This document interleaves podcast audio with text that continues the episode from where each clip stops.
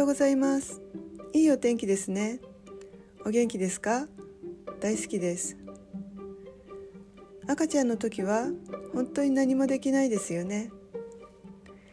寝返りができてお座りそして立って歩くまでには何度転ぶでしょうか？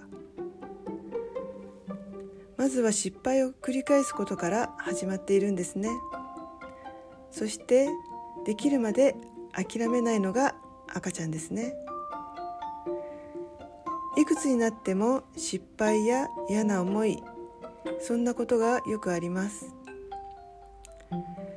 成功するために気づきと経験値を上げたと思えるといいですよね。失敗おめでとうございます。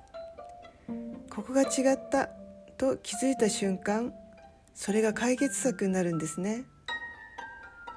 落ち込まなくっていいんです。だって素晴らしい未来が待っているんですから。ありがとうございました。良い一日をお過ごしくださいませ。